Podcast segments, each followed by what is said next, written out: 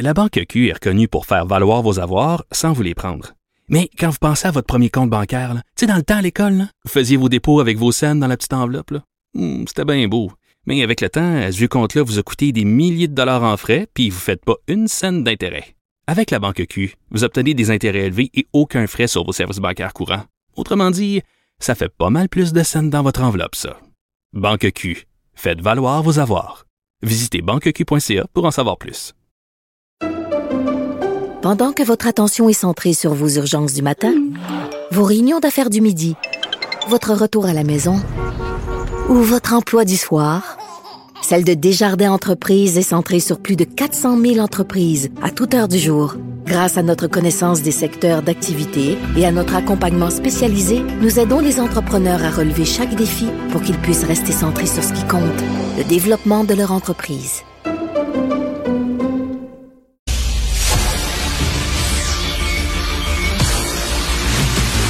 Jean-François Lisée. On va juste dire qu'on est d'accord. Thomas Mulcair. Je te donne 100 raison. La rencontre. C'est vraiment une gaffe majeure. Tu viens de changer de position. Ce qui est bon pour Pitou est bon pour Minou. La rencontre.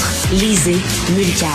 Alors, Jean-François, euh, Sophie Brochu dit que son départ n'a rien à voir avec euh, sa relation supposément tumultueuse avec euh, Super Fitzgibbon. Qu'est-ce que tu en penses?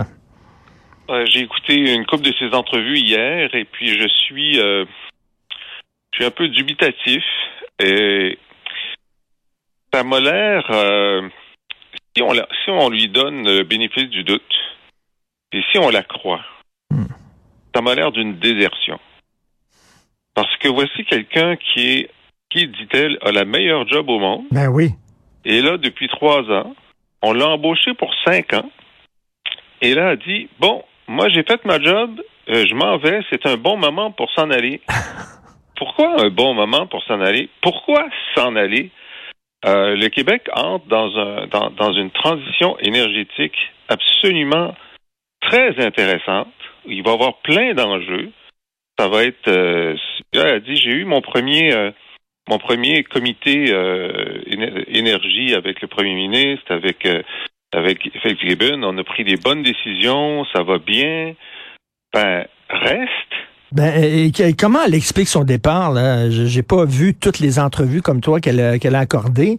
Ben, Euh, Est-ce que c'est pour des raisons familiales? Non, Est-ce que c'est... non, non, non, non, il n'y a rien de ça. Alors elle dit, euh, moi je suis comme une, une architecte. Alors j'ai euh, j'ai fait le, le, le nouveau plan euh, stratégique. euh, on a fait l'entente avec euh, avec euh, New York. euh, donc tout est en place.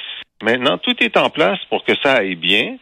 Alors moi, ma, ma c'est ça ma compétence. Alors, euh, mais non, t'es pas resté 20 ans Ben, à, à, à Gaz Métro?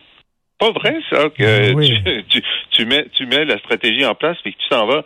Alors, c'est, c'est un peu, j'ai, j'ai trouvé ça, si on la croit, c'est un peu léger.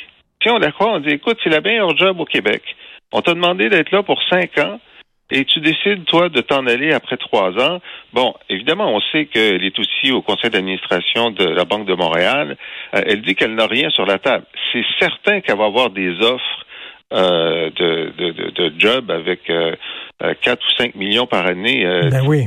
moi, là, ça c'est certain. Et si elle devait prendre une job comme celle-là, moi je serais extrêmement déçu, finalement.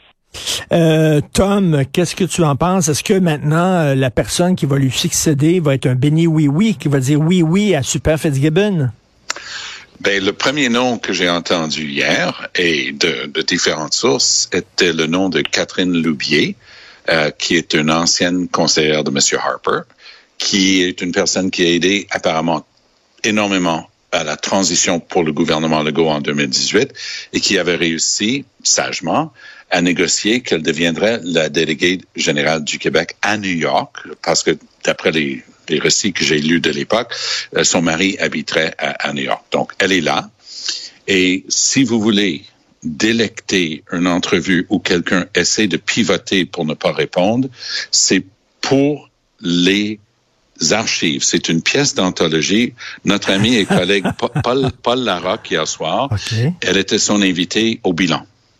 Alors, euh, Madame Loubier parle de différentes choses, puis il dit, vous savez, Madame Loubier, on entend toutes sortes de rumeurs.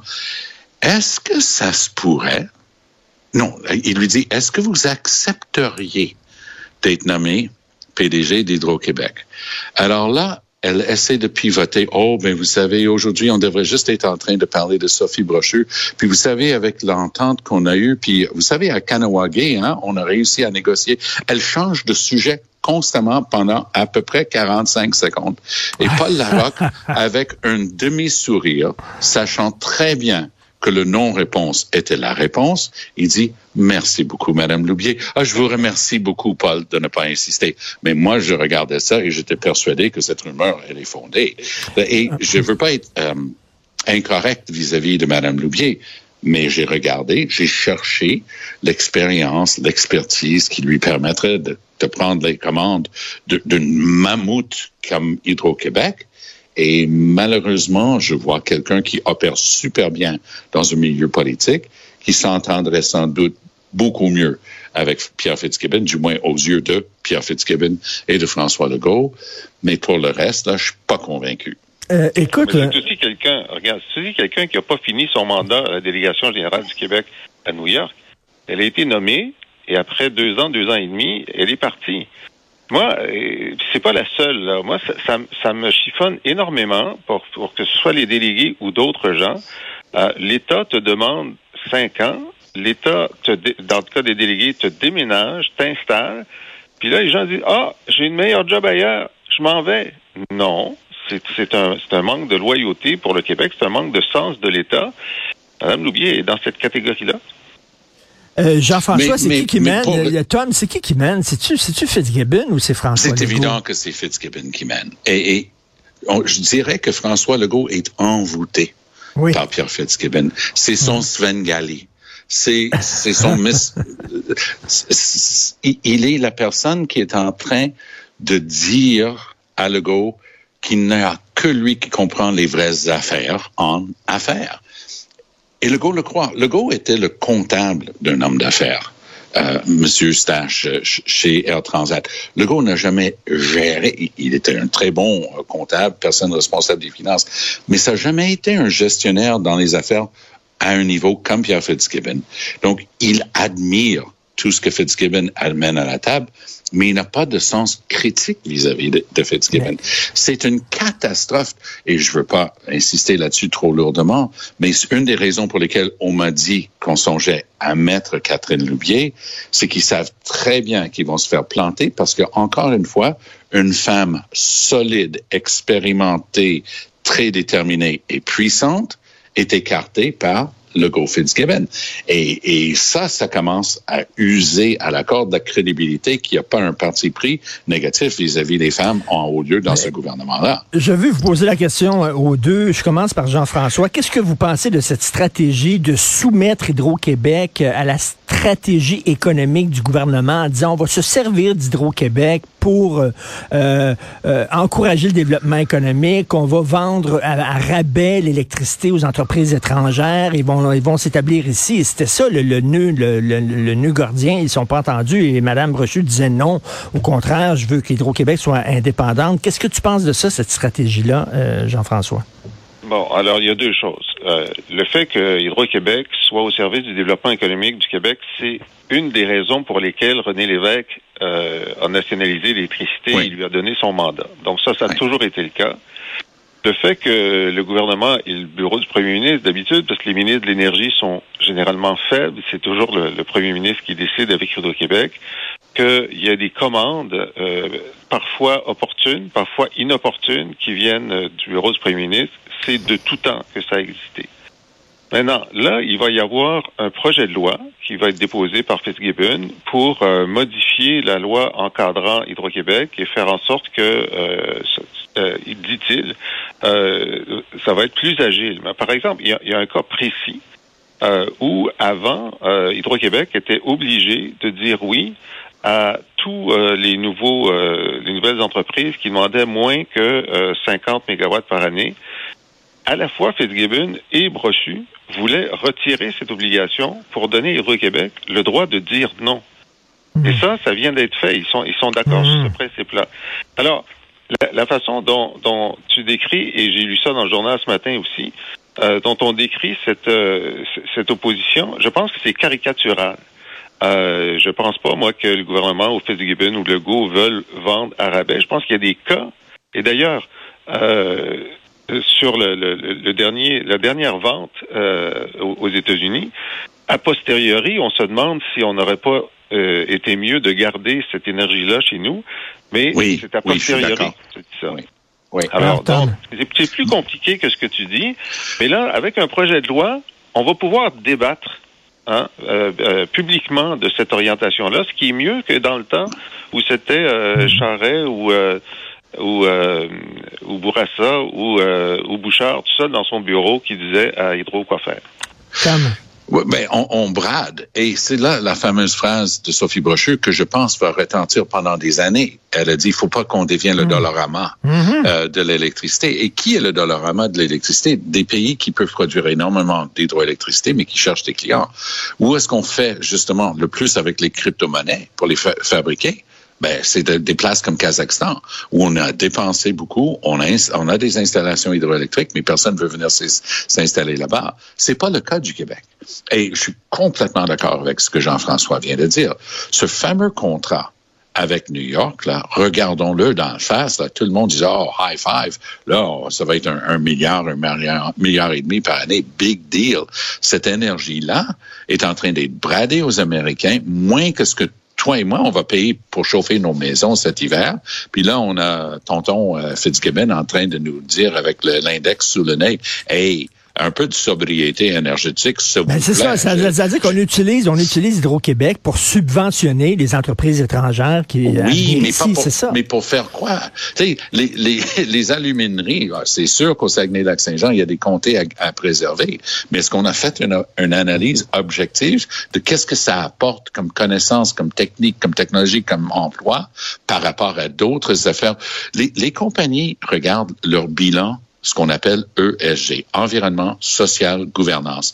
Si on veut montrer justement qu'on a un bon comportement en- en- d'entreprise, de responsabilité sociale de cette entreprise-là, le parti vert, le parti environnement compte pas beaucoup. Donc, on peut attirer des super bonnes compagnies qui se disent, ouais, hydroélectricité, c'est autrement mieux que de se brancher sur un secteur qui est mu par du charbon brûlé dans une centrale.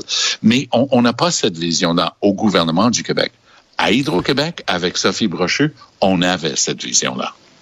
Euh, est-ce qu'on revient sur l'affaire du CF Montréal? Jean-François, est-ce que tu as des choses à rajouter là-dedans? Méchante gaffe, en tout cas, de la part du Ouais, CF. ouais. Oui, mais euh, en tout cas, donc, euh, la, la conférence de presse euh, de M. Gervais hier, euh, il a dit exactement ce qu'il devait dire. Évidemment, il a admis qu'ils avaient sous-estimé la réaction. Il savait qu'il y aurait une réaction. Il dit, on savait qu'il y aurait des gens euh, qui seraient euh, mécontents, mais on a sous-estimé l'ampleur. Eh mon Dieu! Euh, bon, merci de le dire, euh, mais ça veut dire que vous avez du monde qui sont déconnectés là, au Mais moment de prendre la décision. Ouais, ouais, ouais. Euh, il s'est correctement excusé auprès de Pauline Marois, du Parti québécois, tout ça, ça c'était très bien. L'absent, c'était Grandet. Parce que Mm. j'aurais aimé, bon, disons qu'il voulait pas aller à la conférence de presse, je comprends, mais j'aurais aimé que lui émette un communiqué disant un petit peu la même chose. t'sais. Parce que là, on n'a pas Grandet dans, dans l'affaire. L'autre chose que j'ai trouvé intéressante, c'est la réaction de Paul Saint-Pierre Plamondon. Il a émis euh, un communiqué sur sa page Facebook où euh, il accepte les excuses. Euh, il dit qu'il aimerait ça euh, que Grandet euh, fasse, fasse la même chose, mais que maintenant que c'est derrière nous, puis d'ailleurs il salue comment l'ensemble de la classe politique et les influenceurs, ça c'est nous autres, euh, ont été unanimes à, à dénoncer ça euh, et que ça montre comment le Québec est réfractaire à la violence politique Oui. euh, ou aux appels à la violence. Puis là, à la fin, il dit, mais vous savez, le, euh, il y a des lieux où tous les gens de différentes, de différentes couleurs politiques peuvent se rassembler, c'est le sport. Puis maintenant que cette controverse est derrière nous, appuyons notre équipe de CF Montréal. Wow! Ouais. Ben non, non, ce gars- ce- lui, euh, ben, revenons, Re- revenons au début de la conversation au sujet des COM et le, le club de football. Et c'est un échec lamentable sur toute la ligne. Et là, on est en train d'avoir un exemple à l'autre bout du spectre de quelqu'un qui maîtrise le messaging politique. C'est ça que je découvre de plus en plus depuis, depuis l'élection avec PSPP. Euh, c'est un gars, et, et c'est authentique. Et donc, le fond est bon et les mots vont suivre. Hein? Et ce qui s'est passé avec le club de football, et pour moi, je, vous allez rire parce que vous, le lien n'est pas évident, sauf pour moi un matin, mais je me souviens, on en a déjà parlé lundi, El Gabra, là, qui a fait son truc pour le Père Noël, alors que tout est en train de tomber en morceaux. Les gens attendent des 72 heures dans les aéroports. Lui, il sort un truc sur Père Noël, puis on est en train de vérifier euh, son cheminement et tout ça. J'ai parlé de ça à la télé euh, avec un, un panel en anglais. Il y a quelqu'un qui a dit, oui, mais ça, c'est le genre de truc cute que l'équipe de comms euh, d'un ministère va trouver. Et ma réaction, c'est de dire oui, mais ça prend du jugement pour évaluer si c'est le moment ou pas. Idem pour le club de football. C'est-à-dire que vous pouvez être sûr qu'il y a quelqu'un dans leur équipe de comms qui a dit, ben mm, regarde, mm. on, on, va lui faire dire, comme, comme l'a dit si bien mentionné Jean-François, on va lui faire dire qu'il s'excuse, ah. puis on va passer à autre chose. Et le problème, c'est que le fond, dans ce club de football, il y a quelqu'un, quelque part, je dis, je dis pas que c'est M. Gervais, mais il y a un manque de fond au centre de ce truc-là, il y a quelque chose qui ne fonctionne pas. Pour qu'ils aient des gens en communication qui disent des trucs comme ça, ça va. Mais écoute, Tom, euh, Tom lorsqu'ils ont présenté le nouveau logo du CF de Montréal, ils ont dit, regardez, ça, c'est représentatif de notre ouverture à la diversité, de notre caractère identitaire. On est ancré au Québec, etc. C'était de la bullshit totale, ça. Mais c'était quoi le problème avec Impact? Moi, je l'appelle encore Impact. Ben ça marchait dans les deux langues. Puis what the... Tu sais, ça sortait d'où? Ah, mais on met CF pour club de football au lieu de FC, même si on dit FC en France, euh, pour, pour imiter le truc anglais. Mais c'est ça. Il, y a un problème de fond dans, cette organisation-là qui dépasse les, horreurs de cette semaine parce que c'était quand même invraisemblable ce qui s'est passé. Dans une, euh, ils sont dans une crise identitaire. En fait, depuis deux ou trois ans, il y a une crise identitaire à l'impact. L'impact n'aime pas sa, sa, n'aime pas son identité, cherche son identité, euh, brouille son identité et puis euh, viennent montrer que cette crise identitaire font qu'ils sont pas correctement connectés avec euh, avec la société québécoise. Alors écoute, je leur souhaite de, de se trouver une colonne vertébrale identitaire parce que euh, ça manque. Tout à fait. Merci beaucoup, messieurs. On se reparle demain. Bonne journée. Merci. Si vous voulez lire les commentaires de Jean-François Lisée, hein, qui revient souvent sur les, euh, les sujets chauds du jour et aussi écouter son excellent podcast auquel je suis abonné depuis de nombreuses années, et euh, il